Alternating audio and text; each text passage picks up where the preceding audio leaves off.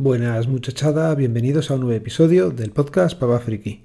Otra vez por aquí y nada, semana entretenida en la que venía a contaros, por ejemplo, que el otro día pues me dejé las llaves de casa dentro de casa y salíamos toda la familia, íbamos a la graduación de Nuria, esto fue el miércoles pasado y nada, pues me cambié de pantalones al último momento y me dejé las llaves en los pantalones antiguos. Pensaba que Laura llevaba las suyas y no.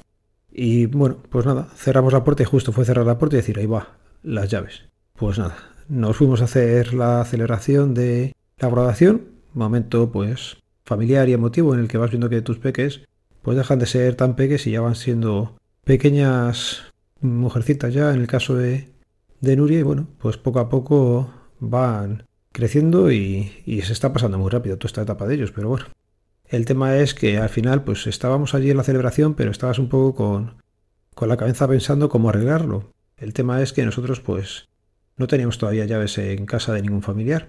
Lo tuvimos el verano pasado, pero no sé por qué. Pues lo hemos ido dejando el hacer un juego nuevo y al final, pues te acuerdas de no haberlo hecho cuando más lo necesitas, lógicamente. Así que bueno, como te decía, estábamos en la celebración y yo tenía parte ya de la mente en ver cómo lo apañábamos. En mi mente ya me había descolgado por la terraza, había estado haciendo pues diferentes modalidades de, entrar en casa y nada, pasé de todas ellas y tiré del seguro que para eso lo tenemos. El seguro se portaron bastante, bastante bien y en nada de tiempo me mandaron a un cerrajero. Vino a casa y, y tardamos más en subir al octavo que el hombre en abrirme la puerta. Si me imagino yo que con una radiografía, si hubiera intentado, seguramente también lo hubiera conseguido. Pero mira, ya llega un momento en el que me he vuelto un poco más cómodo o valorar un poco más el tiempo y, a ver de dónde sacaba una radiografía. No sé si me hubiera cargado algo de, de algún o no. Y este hombre es un profesional. También os cuento todo esto para que os deis cuenta que cualquier puerta, por muy buena que sea, si solamente tiene el resbalón, pues no va a valer para nada. Y eso, pues los amigos de lo ajeno lo saben. Con lo cual recordar que si bajáis un momento, aunque sea pues al trastero, al garaje por algo, y no va a quedar nadie en casa, lo suyo es echar la llave. Es más, estando en casa, nosotros prácticamente siempre tenemos la llave echada. Pero bueno, esos abuelillos, esa gente mayor que bajan a comprar el pan muy confiados y solamente pegan el tirón, no echan la llave y luego se llevan las manos a la cabeza cuando pues mafias se dedican a entrar en casas, les tienen más o menos vigilados y saben que tardan entre 15 y 20 minutos, es una cosa rápida, por eso se confían y no echan la llave y a esa gente, vamos, es que ya digo que la puerta no tardas ni 10 segundos en abrirla. Así que tenerlo en cuenta y acordaros que si te dejas la llave fuera no va a haber mucho problema porque alguien te lo va a poder abrir, pero si no quieres que te entre alguien y solamente has echado el resbalón, pues también te lo van a abrir en un momento. Temas tecnológicos, pues nada, he vuelto a pecar. Eh, hace ya dos, tres semanas largas, por Wallapop salió un portátil, otro Lenovo, un ThinkPad T440P. En este caso era por Murcia, tengo ya un buen amigo y le pedí el favor que me lo cogiera él.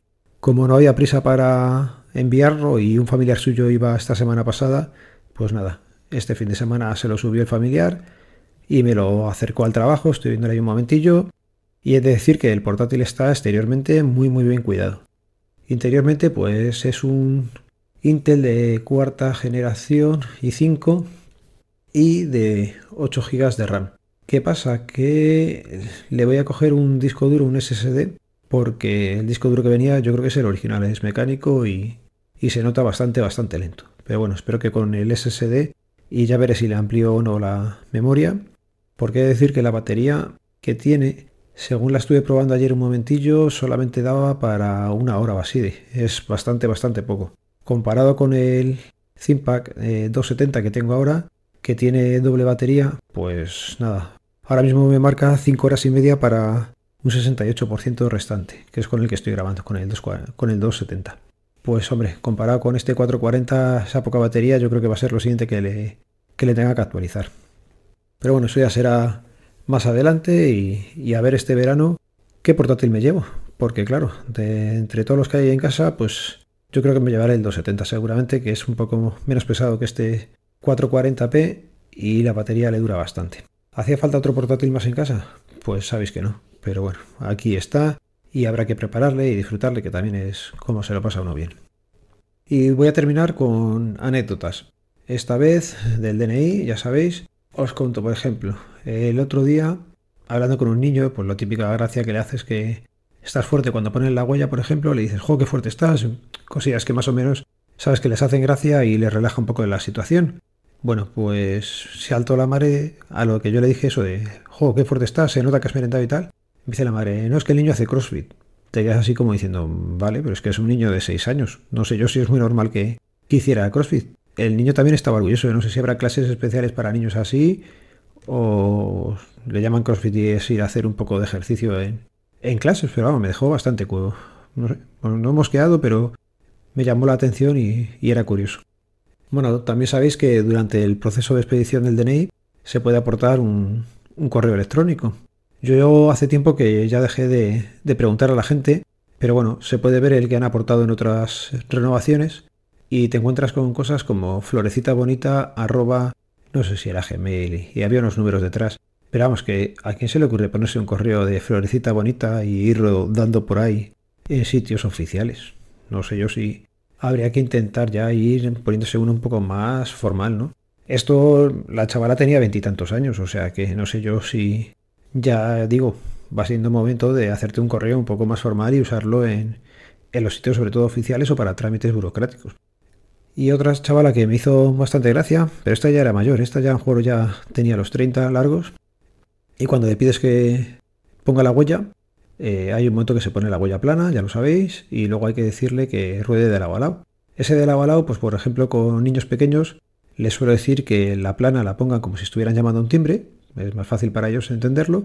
Y la de rodar de lado a pues le dices que haga como el gesto de la pistola cuando eres pequeño, lo vas a poner desde un lado, vas a rodar hacia el lado contrario y que levantes. Bueno, pues se lo dije a la mujer, no con lo de la pistola. Le que pusiera el, dedo de lado a lado y que levantara. A lo que me contestó que es que se le había caído una uña, que si eso iba a importar o iba a afectar para tomarle la huella. Ya digo que a veces yo creo que vienen a hacerse las renovaciones y traen una cámara oculta porque no es normal. La pregunta, pues lógicamente no, no va a afectar. Que tú tengas una uña rota, un padrastro o cualquier cosa, la parte que no es la llama del dedo, nos va a dar igual a la hora de tomar la huella. Pero bueno, cosas que te pregunta la gente que yo creo que muchas veces deben ser por nervios que más que por otra cosa. Y bueno, lo voy a ir dejando por aquí. Los peques ya están de vacaciones. Eh, ya ha venido el calor a, Madrid. Y, joder, de estar en unas semanas donde había tormenta, pero más o menos estaba bien, se acabaron las tormentas y está atizando el calor de lo lindo.